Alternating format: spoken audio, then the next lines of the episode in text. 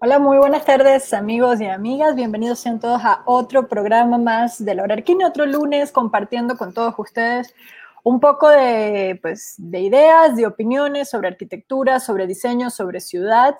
Eh, hoy, como cada lunes, transmitiendo desde la Ciudad de México. Bueno, como cada lunes, ¿no? Antes en alguna época transmitía desde otros lugares, pero como desde hace mucho tiempo en la Ciudad de México, transmitiendo para todos los que nos escuchan, para todos los que se conectan, eh, y los que van a estar acompañándonos, bueno, quiero recordarles que, pueden hacernos preguntas, comentarios, participar, saludar también a través de nuestras redes sociales. Ahorita estamos en vivo transmitiendo a través de nuestro canal de YouTube, el canal de YouTube de Arquine, que los invito a seguirlo porque pues además de estos programas cada lunes pueden básicamente disfrutar de más de 300, 400 entrevistas, no solamente estas que hacemos desde la hora Arquine, sino entrevistas que hemos hecho pues a lo largo ahora sí de muchísimos años en Arquine, algunas no pasan de moda y son, realmente siempre vale la pena volver a ellas.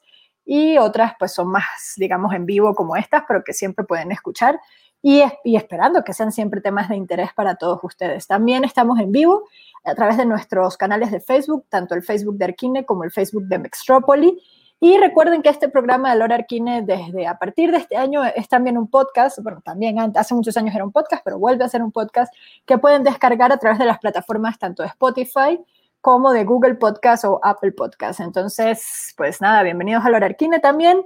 Antes de empezar y de presentar a mi invitado, quiero invitarlos a todos a suscribirse a la revista Arquine.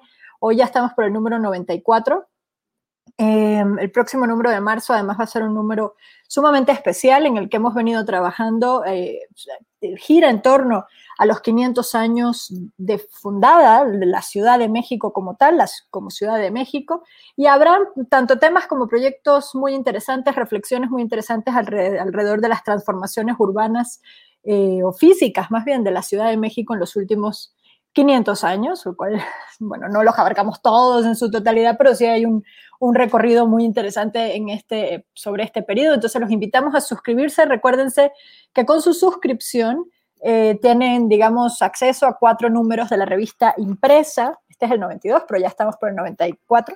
A cuatro números de la revista impresa que van a llegar a su casa, oficina o a la, dirección que coloquen al momento de suscribirse. Más un ejemplar siempre de cortesía que les, les entregamos a todos los que a los nuevos, a los nuevos suscriptores. Entonces estén atentos.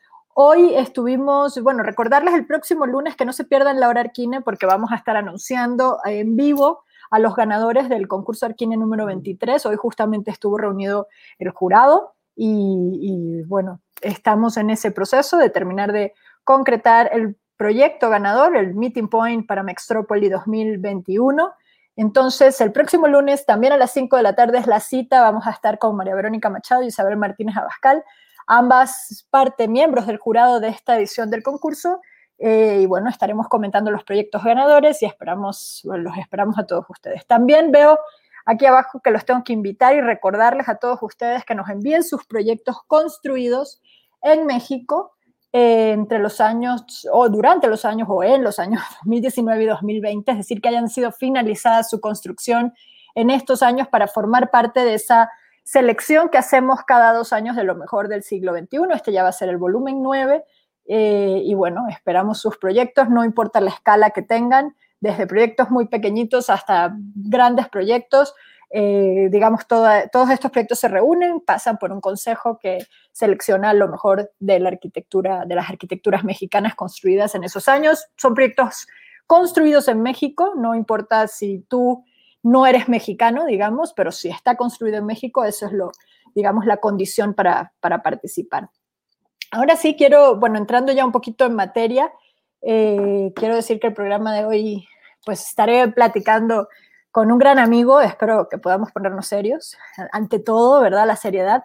Pero además es un, digo, es arquitecto, Gabriel Visconti Estopelo es arquitecto, eh, con estudios en diseño, innovación social, en planificación estratégica eh, urbana. También Gabriel pues codirige Haga Estudio con Orlando Vázquez. Eh, y Haga Estudio es un equipo que reúne disciplinas desde el diseño, pero también siempre pendiente de los fenómenos urbanos, enfocado en, en el desarrollo de líneas de investigación aplicadas a las prácticas humanas, el territorio y los objetos también, ¿no? Entonces, eh, pues Aga ha sido finalista con distintos proyectos en el premio Oscar Niemeyer para la arquitectura latinoamericana, ha sido también ganador del Young Architect in Latin America, esos dos premios ambos en 2018. Ha obtenido numerosos reconocimientos, como la mención de honor en el concurso de programas y proyectos en barrios de Caracas, eh, el Premio de Desarrollo Urbano e Inclusión Social de la CAF, la Corporación Andina de Fomento, el Premio Espacio Público Sustentable en la Bienal Internacional de Arquitectura de Buenos Aires, el Premio Hábitat Social y Desarrollo en el Concurso Mundial de la Bienal Panamericana de Quito. Bueno, y actualmente también colabora con distintas organizaciones civiles en Centroamérica y Venezuela, así como otras instituciones académicas en México, Costa Rica, Colombia y Brasil. Es colaborador de Arquine, es gran amigo y pues es un honor para mí compartir este espacio de Lora Arquine con Gabriel. Gabriel, ¿estás por ahí? Hola, hola, hola, hola, hola, hola. Gabriel, pórtate bien. buenas tardes, buenas, tardes, México. Este, buenas tardes Centroamérica, buenas noches Suramérica. Este, hola Andy. Hola, hola Gabriel. Pues bienvenido a Lora Arquine una vez más. Hace muchos años tuvimos la oportunidad de bueno, tuve la oportunidad de entrevistarlos a ti y a, Orlando, de hecho en Caracas, desde Caracas. Correcto. Este, han pasado muchos años, muchas cosas y la verdad, un poco quería platicar contigo, sobre todo también de en, qué están haciendo ahora, pero basado un poco en, en, algunos de los textos que has escrito últimamente para, para Arquine, uno precisamente en el número 92 de la revista, que lo tenía precisamente por aquí, que se llama, bueno, el número de la revista es Lugares Comunes y el texto de Gabriel es Hacer Común si no me equivoco. Sí, sí, sí. Hacer común, correcto.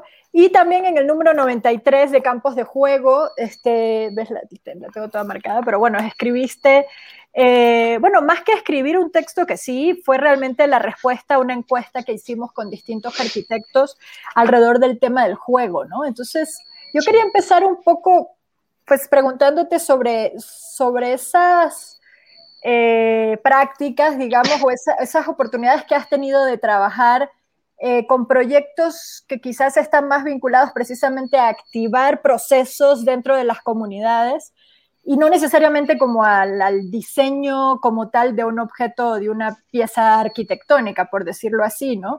Para ti, Gabriel, como arquitecto, con tu formación de arquitecto, ¿Qué tanto aporta la arquitectura a, esta construcción este, más participativa? ¿no? Eh, fíjate, permíteme, permíteme empezar, bueno, además agradeciéndote este, y a todo Arquine por, por ser un espacio tan especial para, nosotros, para AGA. Y recuerdo aquella oportunidad que estabas en Caracas y, nos entrevistaste y, y, todas, hoy venía pensando en todas esas cosas que han cambiado entre ellas, y no me voy a extender con esto, pero entre ellas, incluso una noción de, espacio de trabajo y de oficina. Es decir, en aquel entonces hasta teníamos oficina.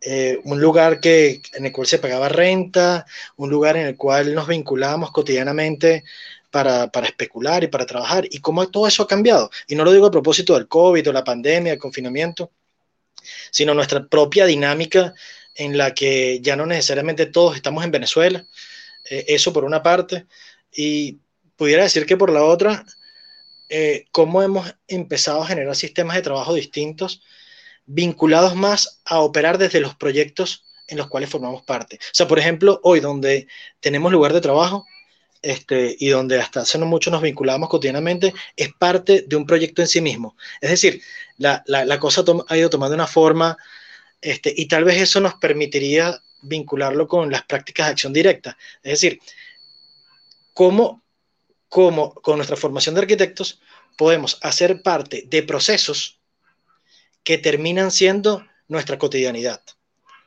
Y, eso, hay, hay, todo un temazo. Este, pudiéramos empezar por ahí, ¿te parece? Adelante, cuéntame. Eh, te, te, pongo en contexto. Exacto. Este, hoy en día eh, nosotros operamos dentro de una edificación que fue sujeto de, bueno, de, toda esta cultura del juego, de, la prostitución, de, las economías de la, bueno, sí, ludópatas, ¿no? hubo una edificación en Caracas que hace muchos años este, el Estado tomó y, quedó ociosa.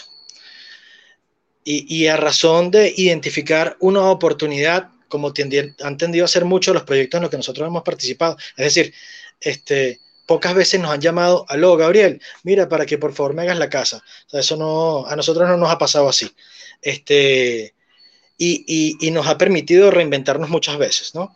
Este, identificando esta oportunidad de ese edificio que había caído como en un segundo ocio, ¿ok?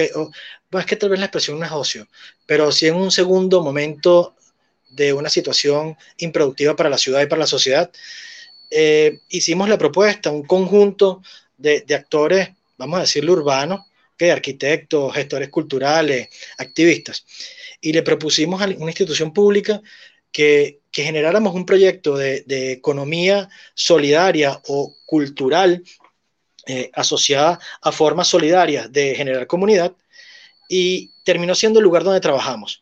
Es decir, de proyecto, de autoencargo, un poco de autoencargo para tener chamba, ¿ok? Eh, terminó siendo el lugar donde ahora hacemos, bueno, donde hasta antes de la pandemia hacíamos cotidianidad. Entonces, cómo el proyecto o cómo esas formas de participar en procesos que tienen una cuota proyectual, pero sobre todo tienen una cuota de vincular y de hacer común, de encontrar puntos en común entre distintas personas, eh, termina convirtiéndose incluso en el lugar no solo para ganarse la vida, sino para pasar el día. Y, yo creo que ahí hay una cosa que, yo celebro muchísimo que nos haya pasado. Seguro, pero mm, y, digo un poco también por provocarte, la pregunta sería, entonces como arquitectos tenemos que andar pendientes de encontrar autoencargos, o sea, no, no, sé, o un poco hasta qué punto, o en qué tenemos que fijarnos, o dónde tenemos que, que poner la mirada los arquitectos que andamos pues por ahí, los que nos están escuchando, ¿cuál es un poco crees tú que el rol o el deber, no sé, cuál palabra puede encajar mejor, me, quedo con la duda, de, que, tendríamos los arquitectos hoy en día, o sea, el de encontrar esos, esos autoencargos que nos permitan esos procesos de participación. Sí, yo diría estar atentos, Andrea, yo diría estar muy atentos, eh, porque, a ver, tal vez si, si cuando las personas, digamos, ah, de, mi entorno cercano, hubiesen entendido un arquitecto distinto a Gabriel, ¿y de qué color pinto la pared?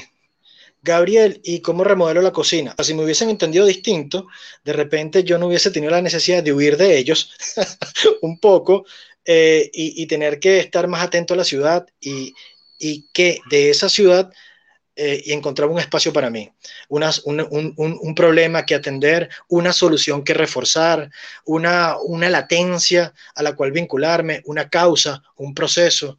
Eh, y yo creo que la labor del arquitecto debiese ser, ante cualquier circunstancia, estar muy atento y, y a partir de ahí generar condiciones, ¿no? Para la, sí, para la, para el desarrollo de la vida, porque fíjate, decía Richard Sennett, creo que era, que decía que es la ciudad es el lugar eh, común de las personas que no tienen nada en común. Correcto. Pero, y, un poco eso atándolo con el texto que escribí para, para Arquine, para ustedes. Y, fíjate, cuando uno empieza a construir vínculos en común con otros, por ejemplo, no fue el caso ni con mis tías, ni con mis tíos, ni con mis primos cuando querían decorar su casa, no, no, no logramos hacer clic este, porque no eran parte de mis intereses, pero cuando afuera, afuera, allá, por eso escogí este lugar, afuera, eh, empiezas a estar atento a con qué te vincula, eh, qué te llama la atención, pues indudablemente podrás escapar de ser presa de lo que no te interesa. Y, a razón de eso, empezar a formar parte, sí, de esos procesos, sí, de esas causas, sí, de esas oportunidades. Incluso me atrevería a decir que en nuestro caso, de esas legitimidades más que de las legalidades. Y de esas legitimidades eh, de las cuales quiere formar parte. Por aquí pregunta Esteban Giotto, ¿y cómo modificó el entorno? Supongo que, que Esteban se refiere al, edificio donde están, desde el cual están ahora trabajando. Ok, sí. Este, y, más que un edificio, es, como, es un ecosistema.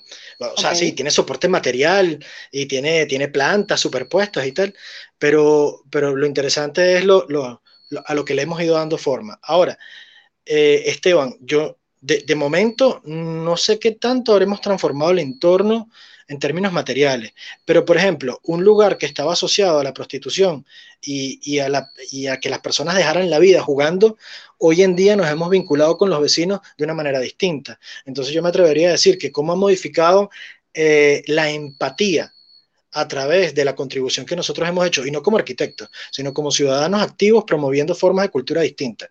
Eh, me atrevería a decir que, que bueno, es exponencial, exponencial, diametralmente opuesta, al menos, a lo que antes pasaba. O sea, yo creo que la, arquitectura tiene la oportunidad, como muchas otras disciplinas, de detonar cosas a, su alrededor.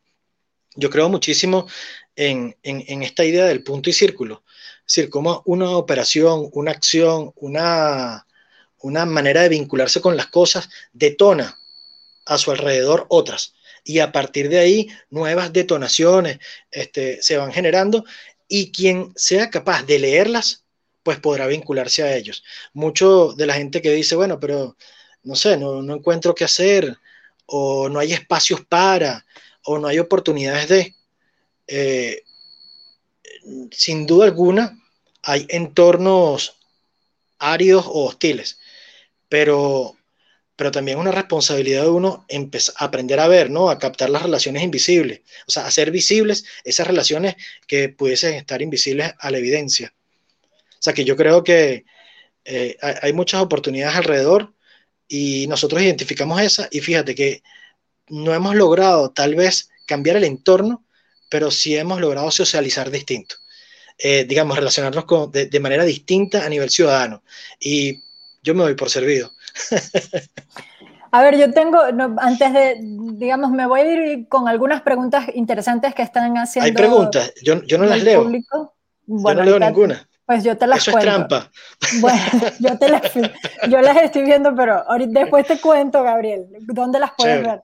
Pero bueno, dice, por ejemplo, Luis Santa, dice saludos al profe desde Cali, te están escuchando. Oh, qué bueno. Pregunta que cómo se logra que la ciudadanía colabore con el proceso de renovación. ¿Cómo es esos momentos en los que de repente estás atento, identificas una oportunidad, pero la entrada del el arquitecto, digamos, así entre comillas, ¿cómo funciona? ¿Cómo realmente logras esa empatía que necesitas de la ciudadanía para que participen también en estos procesos? ¿Cómo funciona eso? ¿Es tan fácil así como lo pintan en, en muchos libros o en, muchos ejemplos, digamos. Te, puedo responder, te puedo responder con un título que a ti te, te, va a hacer eco, que es la pesadilla de la participación. Es decir, este, yo, yo más bien creo que, que, es al revés. Cómo uno se suma a los procesos, más que cómo uno logra que la gente se sume. Este, digo a propósito de Luis.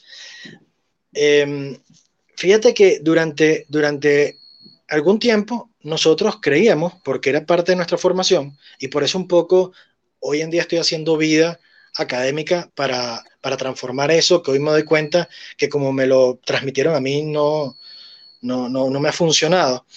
Este, y tiene que ver con, con esa idea de que todo pivota alrededor del arquitecto. Todo proceso, toda idea, toda práctica pivota alrededor del arquitecto y, más bien entender al arquitecto como parte, como parte de una orquesta, sin ánimo de ponerme muy poeta, ¿no? Pero sí como parte de una cosa más, más orquestada, más articulada, donde cada quien cumple un rol.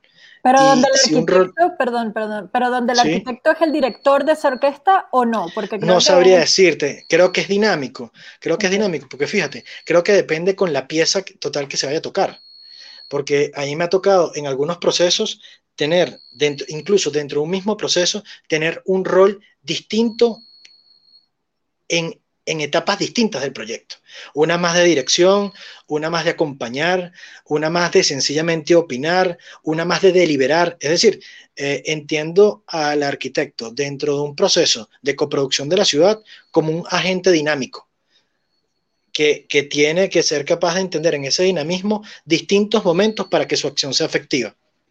Es como un andamiaje, es como un andamiaje móvil. ¿Sí me explico? Y, en ese sentido, eh, el rol más bien está asociado a, a, la manera como te aproximas desde tu participación que al, que al protagonismo de la participación.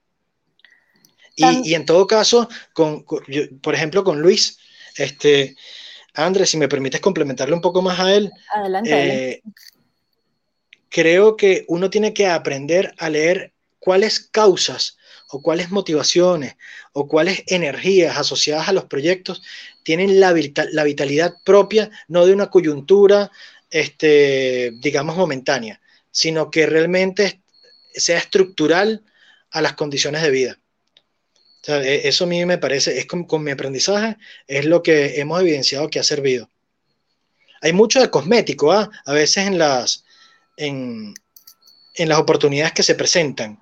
Y justamente hay que quitarle ese maquillaje, que puede ser por el maquillaje que te llamaron, y, ir quitando todo ese maquillaje y ir encontrando dónde está la raíz donde realmente tú eres efectivo y donde la energía, los recursos eh, y las potencialidades de participar, pues pueden hacer digamos, una diferencia sustancial y no coyuntural. Yo, bueno, para complementar un poquito, creo que la pregunta de Luis Yair también pregunta que cómo se vincula la sociedad al proyecto antes de ser construido. Creo que, o sea, se parecen un poco las preguntas, pero pueden tener también como acepciones distintas, porque la pregunta de Luis era un poco cómo hacemos que la ciudadanía colabore. Tú decías, no, pues más bien nosotros nos sumamos y colaboramos con ellos. Pero también hay un tema de la sociedad, ¿no? Que creo que son escalas distintas, ¿no? Eh, ¿Cómo hacemos también como sociedad que se entienda que el arquitecto puede formar parte más bien de, esta, de este ecosistema de coproducción y no tanto es el que te, te dice, te, te, arregla la casa o te pone un muro más o te, no sé, o te extiende, te hace una habitación extra, etcétera, ¿no? Sí, o, decide el color de la pared de fondo exacto. No, quise entrar en esa escala, pero también. no, quisiste, no, quisiste, no quisiste tocar mis pesadillas. Exacto, Gabriel.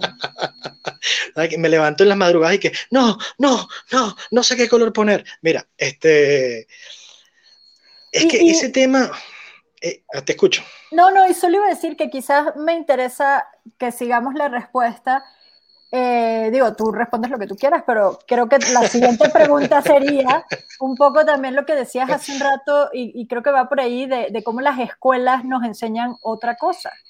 O sea, ser arquitecto eh, no necesariamente cuando sales o cuando estudias en la escuela te vinculan a este tipo de procesos, en, quizás en unas mejores te, te hablan de que existen, pero hasta ahí pero si no, se habla de la arquitectura siempre como, como con otra distancia, ¿no? Con, con otras, con, otra dimensión, que no es esta de la que tú estás hablando. Correcto. Y, y, al menos identifico dos rápidamente con relación al, a ese tema de, de cómo lo hacemos, o sea, cómo nos vinculamos a la sociedad. Y partiría, y voy a aprovechar tu comentario sobre las escuelas. Por ejemplo, eh, cuando en la escuela de arquitectura solo forman arquitecto proyectista, es decir, tienes que ser un excelente diseñador que sepa hacer, eh, eh, trabajar software BIM eficientemente, que sepas representar eficientemente, comunicar tu idea eficientemente, eh, que la planta, el corte, la fachada queden muy bien con buena lectura, este, que desarrolles programas eh, o sí, programas de uso eh, de una manera eficiente. O sea, el arquitecto proyectista, mientras solo nos entendamos arquitecto proyectista, pues difícilmente creo que lograremos conectar con la sociedad, por una parte. Y por la otra, Sí, es decir, ¿dónde están los arquitectos que teorizan? ¿Dónde están? En las escuelas. No quiero decir en el planeta, en el planeta hay muchísimos, pero en las escuelas, ¿dónde está el que se forma para ser pensador? ¿Dónde está el que se forma para ser historiador? ¿Dónde está el que se forma, eh, no sé, con vocación para el desarrollo tecnológico? En fin, eso por una parte. Pero por la otra, eh, en esa cultura del arquitecto proyectista, que además es el arquitecto genio, ese arquitecto genio que, que forman en las escuelas, eh, cuando digamos, los procesos de taller están vinculados al polideportivo, a, no sé, al gran edificio de apartamentos, a la torre de oficina, como estos grandes programas. Al museo. al museo, sí, que son necesarios, pero ¿dónde está la otra escala, no? La otra forma de vincularnos. O sea, ¿dónde está el entrenamiento para vincularme con otras, con otras formas de, sentirme útil y de ser necesario, ¿no? Yo, por ejemplo, veía en Chile el ejercicio de la olla, este, la olla solidaria, si mal no recuerdo, o no sé, este, recuerdo ejercicios en Asia asociados a, vivienda, a remodelación de viviendas, a la ampliación de viviendas. Es decir, hay una diversidad de situaciones donde podemos ser útiles a la sociedad y en ese sentido no es que, no es que cómo logramos nosotros que la sociedad participe, sino cómo nosotros encontramos un espacio para participar de ella en función del sistema mundo, sin necesidad de caer en un tema, no sé, conspirativo o revolucionario asociado a, cambiar el sistema, sino sencillamente, si, si tu vocación es un poco más pasiva, eh, dónde encuentras el espacio para tu ser, a razón de lo que te interesa, de lo que te gusta, que es ser arquitecto. Porque entiendo que muchos de los que están escuchando esto son arquitectas o arquitectos. Pero, por ejemplo, en AGA, una cosa que nos ha parecido interesantísimo y es una tarea que tenemos ahora este, digamos, como de hace un par de años para acá, es evidenciar los otros rostros que hacen vida en AGA. Nelly Fred, por ejemplo, que es geógrafa, este, Elisette, que es socióloga. O sea, cómo, cómo entendernos como equipo que no solo está dirigido desde la mirada arquitectónica, sino una mirada mucho más integral de ciudad y que tiene múltiples rostros. Y en ese sentido, como arquitectos, encontrar espacios hacia la geografía, cómo caminar hacia allá, cómo caminar a través de la sociología, cómo caminar a través de la antropología, en fin, eh, formas de vincularnos a procesos que no necesariamente no son propios, pero a través de los cuales podemos eh, encontrar formas de hacer. Y, yo creo que la escuela de arquitectura y en gran parte mi interés actualmente en hacer parte de procesos académicos está en eso, en cómo vincular otras agencias este, otros, sí, otros dominios de conocimiento que antes estaban segregados. Pero, pero no necesariamente se trata de, bueno, insistiendo en esto que dices, no necesariamente se trata de digamos, de, mezclarnos, de, deshacer esa segregación con otras disciplinas que también, sino creo que me rescato lo, primero que dijiste, donde decías que finalmente que no necesariamente en las escuelas de arquitectura se creen, se, sí, se crean, se creen solo proyectistas, ¿no? O sea, que dónde está esa idea que desde la arquitectura, o sea, no necesariamente quiere decir que nos tenemos que convertir en geógrafos o en de hecho, sociólogos. Cero. cero. Cero una de las cosas, una de las cosas que yo más este, respeto incluso es, la disciplina del otro. Ahora, ¿cómo, ¿cómo me nutro de lo tuyo? Sin tener que ser el arquitecto, filósofo, geógrafo, antropólogo, sociólogo. No, no, no, no, Tú eres arquitecto. Y si interesas de otra cosa, también serla. Pero desde la propia disciplina de arquitectura, ¿cómo entender, eh, digamos, vínculos de complementariedad que pueden encontrar espacios para que la arquitectura suceda también? Mira, eh, Nelly Fred, la china, le digo la china por cariño, ella es geógrafa y siempre comenta eh, cuando, no sé, llegan invitaciones para cosas, Andrea. Eh, Así que si pusiéramos una... Pues. Correcto, correcto. Gente amable, gente amable como tú que nos invita. Y ella dice, bueno, ¿cuándo será el día que llegue la invitación para el Congreso de Geógrafos? O Eliseo, bueno, pero ¿cuándo será que nos salga un trabajo directamente desde la sociología? Y, mi respuesta siempre, digamos, tiende a ser semejante, y es que nosotros los arquitectos tenemos una capacidad de generar espacios para nosotros, para darnos fuerza, pero todavía no somos capaces de vincularnos con la ciudadanía de una manera distinta. Somos poderosísimos para vincularnos entre nosotros, pero no para hablar con los demás. Entonces, eh, bueno, un poco lo celebro porque si no, no estuviera hablando contigo, ¿no? A través de esa capacidad que tenemos nosotros de ser empatía, digo los arquitectos, y darnos fuerza. Pero, pero ciertamente tenemos que encontrar vasos comunicantes con, con la sociedad que no necesariamente están desde la arquitectura, sino vinculándonos con otros espacios a través de los cuales nosotros podemos ser, que es distinto, creo yo, y es un poco lo que nos ha venido pasando.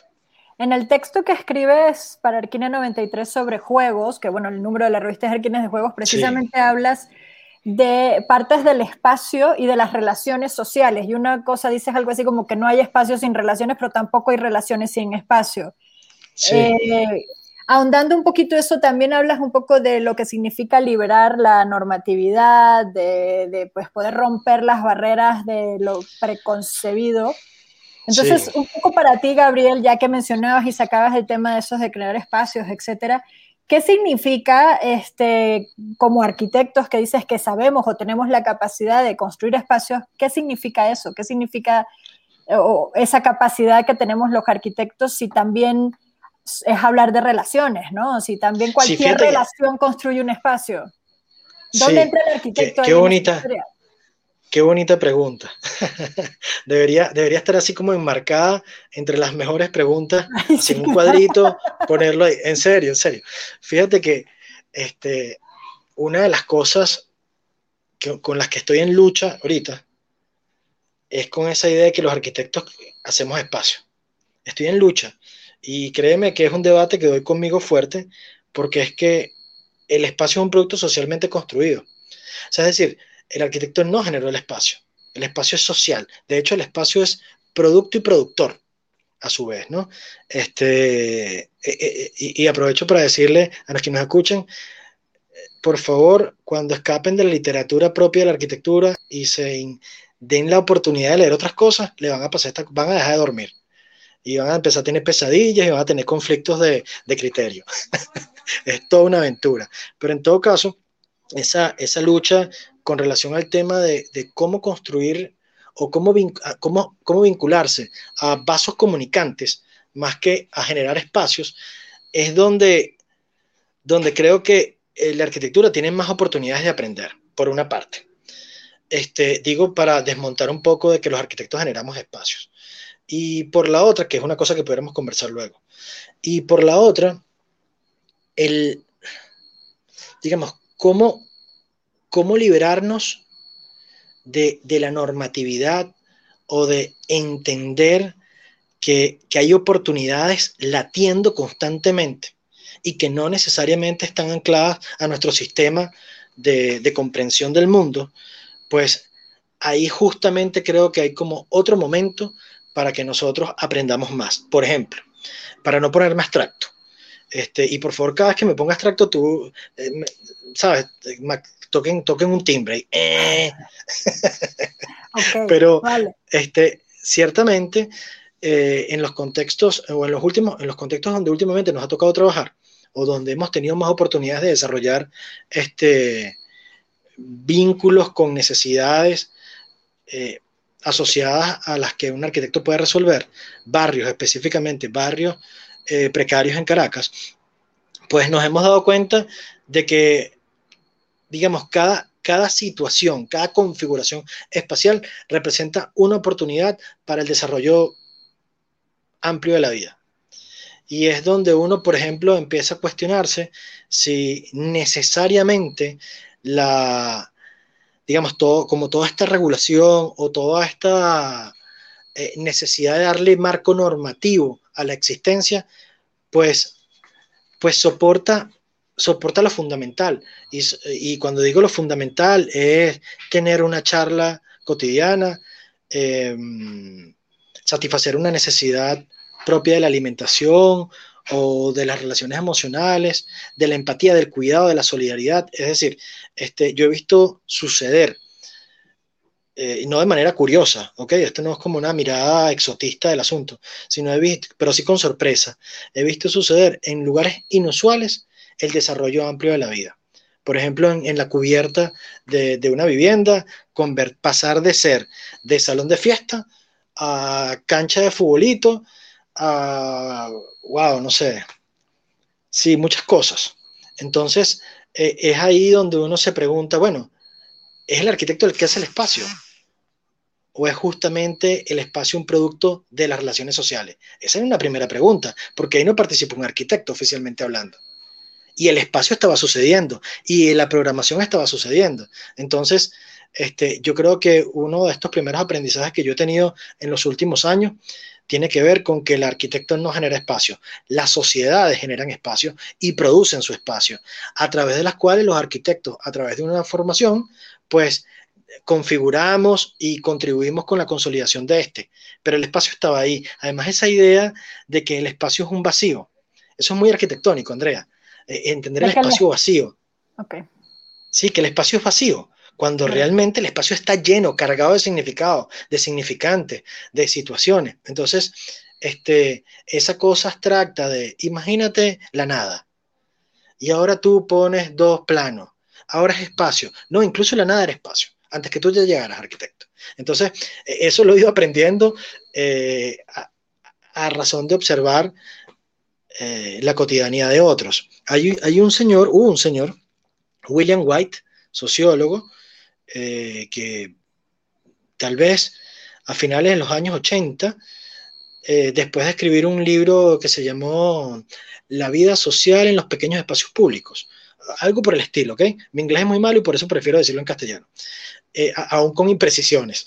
Y después sacó un documental posterior al libro que era eh, tal cual, la vida pública en los pequeños espacios públicos. Búsquenlo en YouTube, debe estar.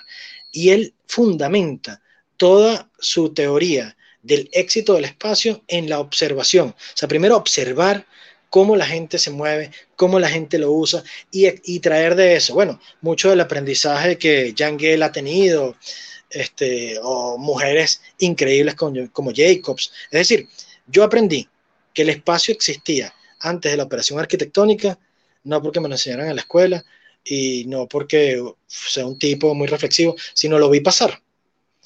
Y, y, y, en ese momento uno se desprende de muchas preconcepciones, por ejemplo, de la necesidad regulatoria o normativa de las prácticas sobre el espacio. Creo que en ese texto hablaba sobre zonas autónomas temporales, que tienden a ser estos, estos lugares donde a razón de la agitación y la activación humana y, en, ese sentido social, se desprende toda la potencialidad de, lo que el espacio es, que al final es vida.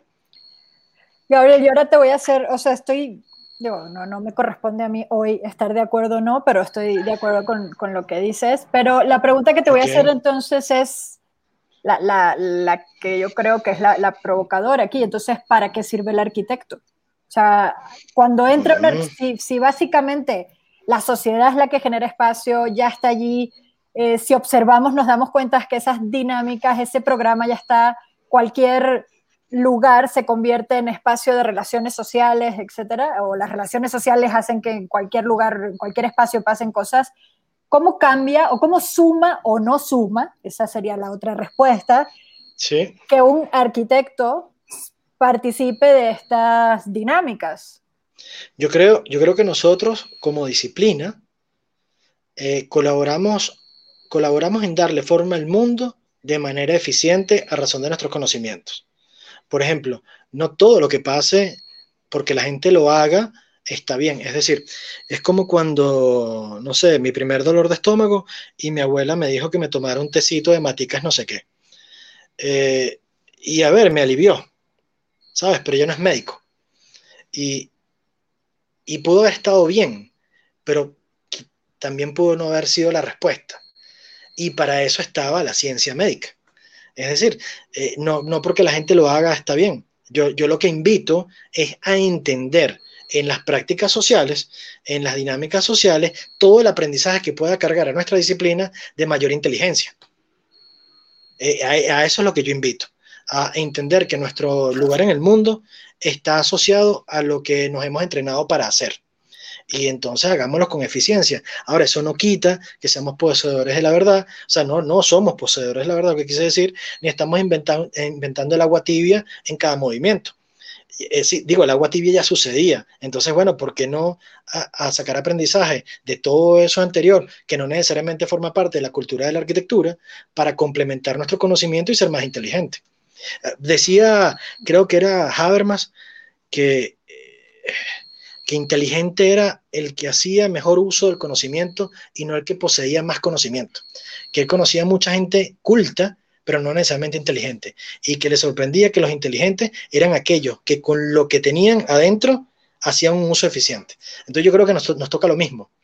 Es decir, no se trata de cuánto sabemos, sino de lo que sabemos, cómo lo usamos bien, y en ese sentido, cómo vamos aprendiendo de lo que nos pasa. A ti que te gusta el full, este, una vez Rafa Benítez, una vez Rafa Benítez decía una de sus genialidades, eh, algo así como, bueno, tenemos que, sacar aprendizaje de la experiencia y el tipo fastidioso neciándolo, el, ¿cómo se llama esto? El, el entrevistador neciándolo, decía, ah, pero ¿cómo es eso?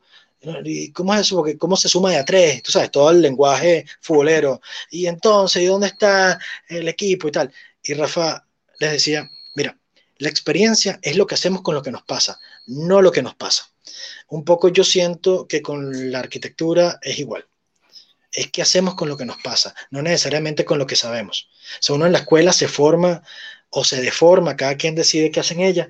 Este, pero, pero ciertamente uno puede llegar a salir cargado de conocimiento, pero la experiencia, es decir, ese hacer con lo que aprendimos, en términos javerian, habermasianos de, de, la, inteligencia, es lo que yo creo que puede liberar a la arquitectura o fortalecerla, en algunos casos, de ser justa, de ser efectiva, de ser necesaria y de que seamos útiles, sí, que seamos útiles que seamos útiles. Sí, por aquí Esteban decía que, bueno, lo que hace el arquitecto es ordenarlo y reformularlo, el espacio, ¿no? Sí, yo, yo, no sé si ordenarlo, este, porque, o sea, porque, porque tiene que estar desarreglado. Claro, no, necesariamente estaba desordenado, ¿no? No estaba, claro, este, pero sí creo que uno puede participar de procesos donde hay otros niveles de coherencia.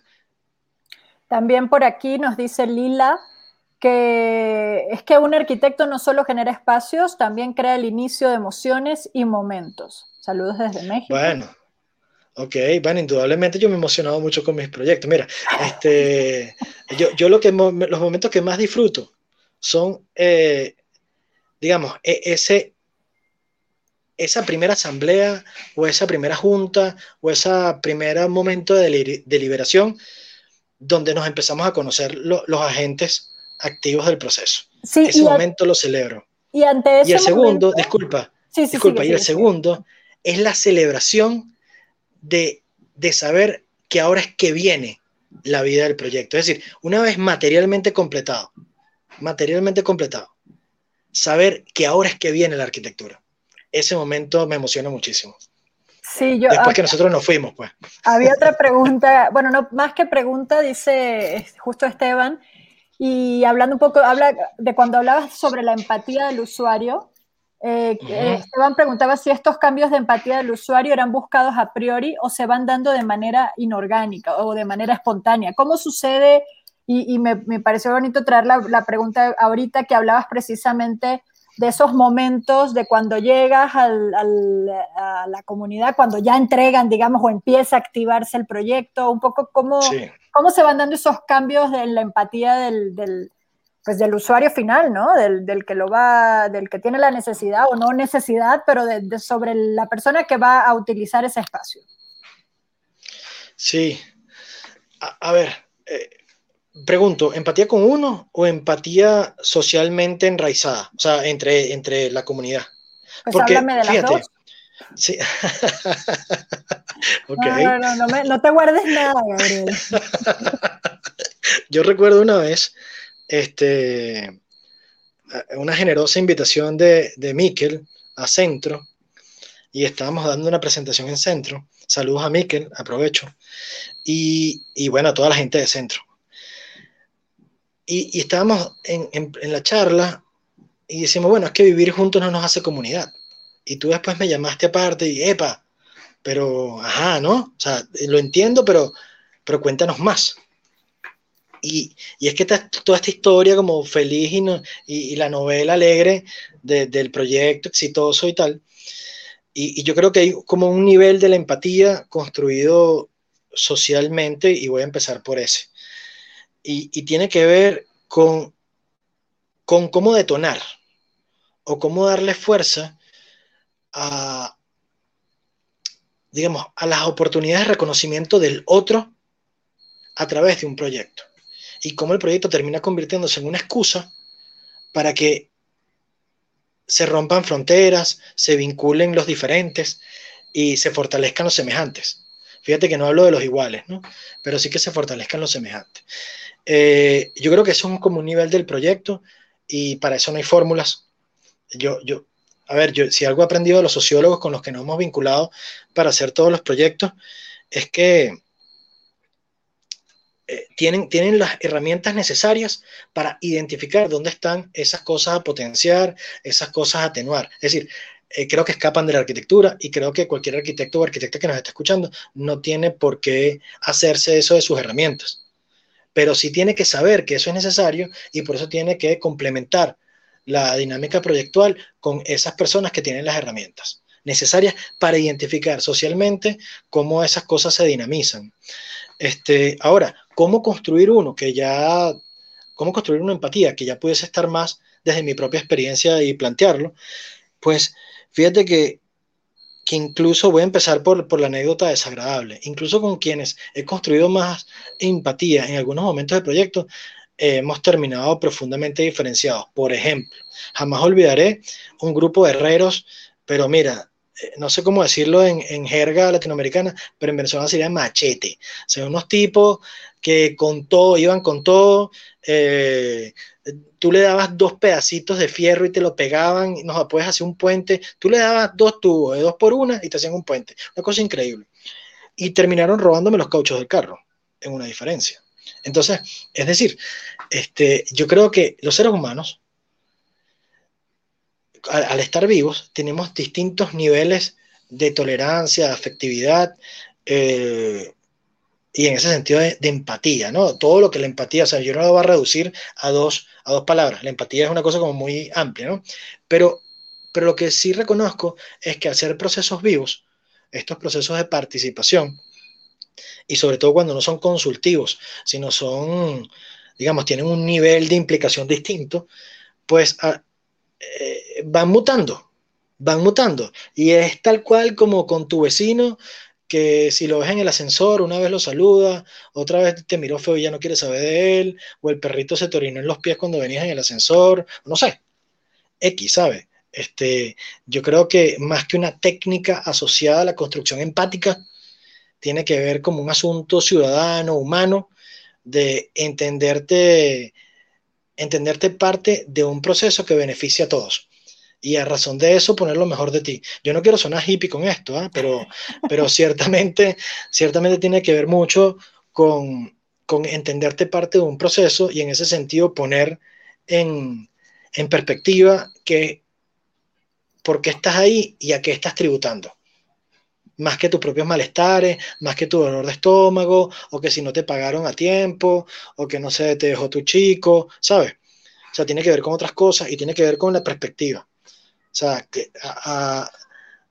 de qué causa estás haciendo parte o de qué proceso de legitimidad estás haciendo parte. Y en ese sentido, ir valorando. Gabriel, Daniela Costa nos dice... Porque una, cosa, ya, disculpa, una cosa que, que puede ser una cosa que pudiese ser como, como parte, no sé, de un podcast es el ABC de la empatía, cosa de la cual no quiero. es para, para, sí, no. Sí, no, iba a comentarte, iba a, traer a colación un comentario de Daniela Costa que dice que nos está escuchando, que es contador público y que nos escucha desde Santa Fe, Argentina, y dice que muy interesante el planteamiento de Gabriel, que no ir y bajar líneas, sino prestar el oído, escuchar y que cada proyecto de arquitectura sea algo integral, social, y esto lo entiendo que va para todas las disciplinas o para muchas disciplinas. Bueno, sí, desde la, a ver, por lo menos con las que yo me he vinculado, que tienen que ver con, con las disciplinas del diseño y el fenómeno urbano, pues los proyectos más exitosos han sido aquellos donde sus practicantes o sus agentes hemos entendido, digamos, el, rol social del proyecto. Y, han sido exitosos. ¿ah? Este, ah, pero fíjate. ¿Cuáles han sido tus proyectos más exitosos, Gabriel? ¿O de cuál, cuál destacarías en ese sentido? Eh, creo que todos he sacado aprendizaje eh, y, y destacaría el hecho de que hemos logrado hacer proyectos que estén vivos. Ya que voy con esto, eh, que, tienen eh, la capacidad de, de latir, de latir en función de las personas que hacen vida en su gestión en algún, en algún momento u otro. Por ejemplo, eh, la casa de Aura y Wilder en Barquisimeto. en algún momento, digamos, ellos estaban como muy conformes con la casa. Y, y a razón de que su planificación familiar cambió, empezaron a sentirse incómodos y me, me, escribían, mira, ¿cómo hacemos con esto? ¿Cómo hacemos con aquello? Este, ¿Cómo ampliamos? Ah, bueno, amplíen de esta manera. Y, y cuando ellos lograron estar en calma, ellos, ya el, el proyecto, o sea, la, la, la, vivienda, empezó a tomar otra forma. O sea, que yo creo que, que todo proyecto de arquitectura que es socialmente gestionado, no administrativamente gestionado, sino socialmente gestionado, tiende a vivir los momentos propios de quien lo gestiona. Por ejemplo, La Canchita, un proyecto en CATI aquí en Caracas. Ese, ese proyecto es, eh, es, como, es como la fórmula de su propia superación, porque él ha vivido el desgaste de, de, de la vida sobre él. ¿Me explico? Y en ese sentido ha tenido que tener unos niveles de mantenimiento increíbles. Pero incluso hay momentos donde los chicos que participan de su práctica, las jóvenes, los jóvenes, eh, han tenido menos presencia y el mantenimiento ha cambiado. Pero fíjate, estoy hablando en términos de mantenimiento, pero, pero en el fondo de que estoy hablando del uso. ¿Y qué es el uso? El éxito del proyecto. Entonces, este, yo, yo siento que si algo me han dejado a mí los proyectos socialmente gestionados, es que tienen vida, tienen vida y,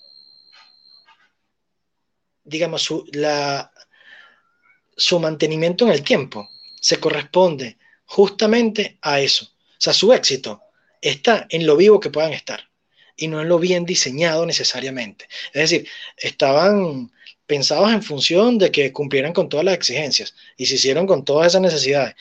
Pero pero creo que el aprendizaje no es proyectual, Andrea. Creo que el aprendizaje es sobre, sobre la importancia de las formas de gestión de la arquitectura, más que de, más que más que de la técnica. Con esto no quiero ir en detrimento de, de lo bien resuelto. De hecho, a nosotros nos interesa muy bien, nos interesa el acabado, nos interesa el detalle, este, más allá de que entendemos el detalle a razón no de la capacidad abstracta que tengamos de resolverlo, sino de quiénes son los que son capaces de fabricarlo. Claro. Y en función de eso, el detalle. De tus herreros. De, exacto, y de los cauchos que se llevaron, las llantas. y de las llantas de tu coche. Te, hago la, la, traducción. Gabriel, hace un rato sí. me decías que querías mencionar también un poco los aliados de con quiénes estás trabajando ahorita, con qué asociaciones, con quién, con qué otras sí. instancias están vinculados. Yo también quería mencionar que hace un ratito mencionaste a Centro que Gabriel va a estar en México este año 2021 oh, como oh. dirigiendo el bootcamp de la especialidad diseño urbano de Centro eh, que sí. seguro va a ser una experiencia, esperamos que sea una experiencia interesante, pero estoy segura que sí. Este, sí. Pero bueno, un poco eso, cuéntame un poco con quiénes estás ahorita trabajando, vinculado, qué están haciendo. Fíjate, ¿Qué anda? Eh, sí, una, una de las cosas, una vez, en una oportunidad nos preguntaban, bueno, pero ustedes son un colectivo, son una oficina, ¿cómo, cómo es la cosa? Voy a empezar por ahí, disculpa que no parezca, pero yo voy a llegar al punto, yo voy a llegar al punto. Te, te conozco, ¿Qué son? ¿Qué son? Y le digo, mira, son, son, somos un equipo. Y, y somos un equipo porque hemos aprendido a entendernos como parte de otra cosa.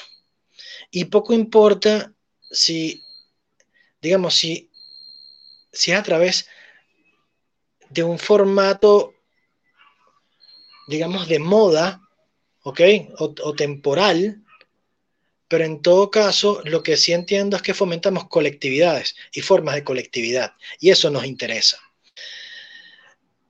¿Con quiénes participamos hoy? Con muchas colectividades. Nosotros, y, y fomentamos formas de colectividad, constantemente formas de colectividad. Y cada vez que hay una oportunidad para que se abra una, o se desprenda una naturaleza de colectividad asociada a una que estamos fomentando, también le damos vida a esa nunca, nunca descansaremos, Andrea, en generar nuevas formas de colectividad y de trabajar en común. Y, y a razón de, bueno, y, y, esto no es porque seamos muy bondadosos o, no sé, filántropos, X. Tiene que ver con que ciertamente eh, nos tocó empezar a relacionarnos para acceder a cosas. Y eso trajo mucho aprendizaje y hoy en día está como No, eso, es una dirección eh, sin ánimo de ser dogmático, pero sí, sí ha generado rumbo y, una perspectiva de, qué mundo queremos construir y qué mundo queremos ayudar a construir. Eh, a razón de eso, ahora sí aterrizo, ya, ya pasé el mensaje evangelizador del asunto, ahora voy a lo concreto. Este, estamos entrando a las escuelas de arquitectura, estamos vinculándonos con organizaciones civiles del continente, eh, estamos vinculándonos con otras oficinas. Eh, el año pasado no, hablábamos con María Verónica Machado, otra maracucha maravillosa como tú, y, ella nos decía, bueno, pero ¿cómo es esto de, hacer con otros? Digo, bueno, María Verónica, sucede que si tú revisas una guía de la página web de nosotros, te das cuenta que no hay ningún proyecto de autoría singular, sino siempre es compartida. Y es que a nosotros, a nosotros nos ha tocado así. Este, casi, casi nunca, bueno, es que no recuerdo, tal vez una casa, pero, o un par, pero, pero de resto siempre es un arquitecto o un colectivo o un movimiento social que nos llama para que nos vinculemos a eso. Entonces estas ONGs, estas escuelas de arquitectura las entendemos como, como eh, formas de, crecer colaborando. Por ejemplo, a razón de la academia, eh, estoy vinculado actualmente a la Escuela de Arquitectura de la Universidad del Valle en Cali, que además ha sido una maravilla encontrarme con los caleños, porque, bueno, primero su ciudad es muy semejante a Caracas, cosa que, bueno, yo, yo que soy caraqueño por convicción, no, no, por, no, por, no por situación, sino por convicción, este, pues una ciudad semejante a esta en su clima, en su altura, en lo arborizada, este, que les encante la salsa, en fin, me, me atrapa, ¿no? Entonces, bueno, en Univalle, que, que además a quien nos está escuchando los saludos, es gente muy dedicada y, recientemente, Andrea, a, estos chicos y chicas que se están graduando hay que ponerles el ojo. Eh, recientemente sus graduandos han ganado los últimos concursos de arquitectura públicos de Colombia. Es decir, hay una generación de, arquitectos unibayunos, como les dicen, eh, que lo están ganando todo porque no, no es solo talento, sino muy trabajadores. Y bueno, tuve la oportunidad de vincularme con personas de allá y hago parte de un taller de diseño que hemos llamado, por favor no te rías, taller ocupa. Y este taller fomenta, bueno, formas de ocupación del espacio, eh, de ocupación legítima del espacio. Y eh, desde, el, desde el año pasado, y este año eh, voy a dar una materia teórica, o sea, dijo, ya entré como en el área de proyectos, ahora estoy entrando en el área de teoría y voy a empezar a dar junto con, otra persona, Alejandro, eh, una materia que habla de la producción social del espacio a razón de los movimientos migratorios. Eh, Colombia es un país impactado por la movilidad venezolana, por la venezolanización del planeta, como, como me gusta entenderlo. Y, y bueno, esto hay que estudiarlo, hay que entenderlo para para que una situación tan compleja de movilidad no genere nuevas formas de segregación en el país destino. Y bueno, eso por ejemplo con Univalle, eh, con la Escuela Radical en México, son gente encantadora, gente muy inteligente.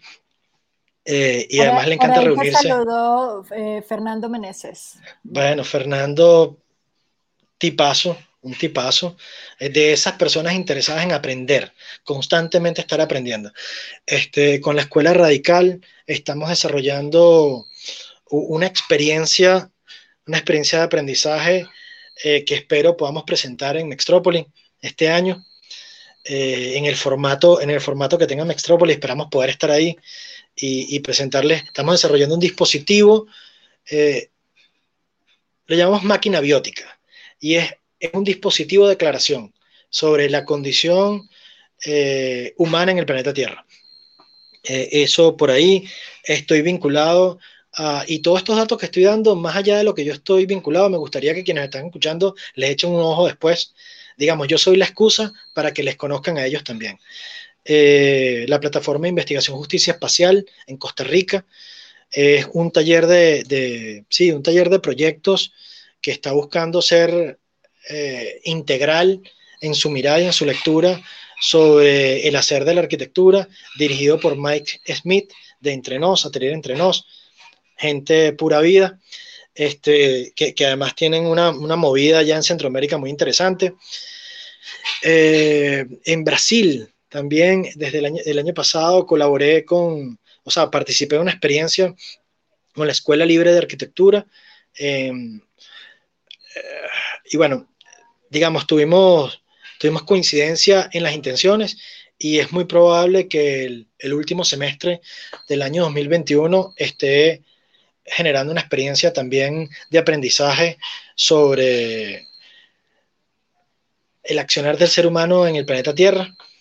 Y bueno, eso como por el lado docente, en Caracas estamos vinculados a movimientos sociales, eh, ONGs que, procuran generar pedagogía urbana como ciudad laboratorio. wow, em, Andrea, eh, muchas cosas, pues, o sea, tratando, tratando de... Eh, y el problema con nombrar algunos es que cuando no nombras a los otros, Se, te se te resienten, sí. Pero bueno, yo, yo, procuro, yo procuro siempre vincularme desde el amor y la propuesta. Y, y, en ese sentido, bueno, que todos, todos entienden que, que, forman parte de nuestra vitalidad, de la vitalidad que, que desde Haga Estudio eh, intentamos darle fuerza. Este, o sea, desde, en Caracas, en Venezuela y afuera. Por ejemplo, un proyecto que nos tiene muy emocionados eh, en Centroamérica, en Guatemala. Toda la experiencia que hemos recogido aquí en Venezuela, en, en algún momento nos cuestionamos cómo sistematizarla para que, para que otros puedan hacer uso de ella y no se quede como una cosa, tú sabes, anecdótica, singular, que uno habla en estos espacios y, y después la gente, bueno, pero ¿cómo le hago, no? Este, ¿cómo, cómo también nuestra experiencia colabora a construir los pasos de otros? Pasos que tienen que dar pero, pero uno puede ir nutriendo ese camino. Entonces, a razón de ese momento, estábamos preguntándonos cómo sistematizar todo esto, empezamos a escribir muchísimo, muchos papers, aplicando mucho a, revistas indexadas, como a, a sistematizar científicamente el proceso, y se nos dio la oportunidad de participar de una experiencia piloto en Guatemala por invitación, de un concurso cerrado, el, el cual tuvimos la oportunidad de ganar, y, y da la coincidencia, bueno, tenía un concurso sobre mejor integral de barrio, que fuese escalable, que fuese resiliente, en fin, eh, Guatemala es de estos países en el planeta Tierra que debe estar en el top 10 de calamidades naturales en su existencia. O sea, una cosa, todos los años les pasa algo y, es sorprendente. Entonces, claro, eso hace que, que, gente esté interesada en cómo mitigar esos, esos problemas, ¿no? Bueno, en fin, ganamos como este proyecto y nos dio la oportunidad de todo esto que veníamos sistematizando sobre la mejor integral de barrio, ponerla en acción en Guatemala, además de vincularnos con una oficina de gente muy talentosa que ojalá algún día puedas entrevistar, que son, se llaman Taller Acá, este, de Guatemala, de, Ciudad de Guatemala, hacen una arquitectura impecable. Y bueno, hemos tenido la oportunidad de generar esta, esta cosa complementaria, incluso con otras latitudes. Y en eso andamos aprendiendo, aprendiendo a sacar,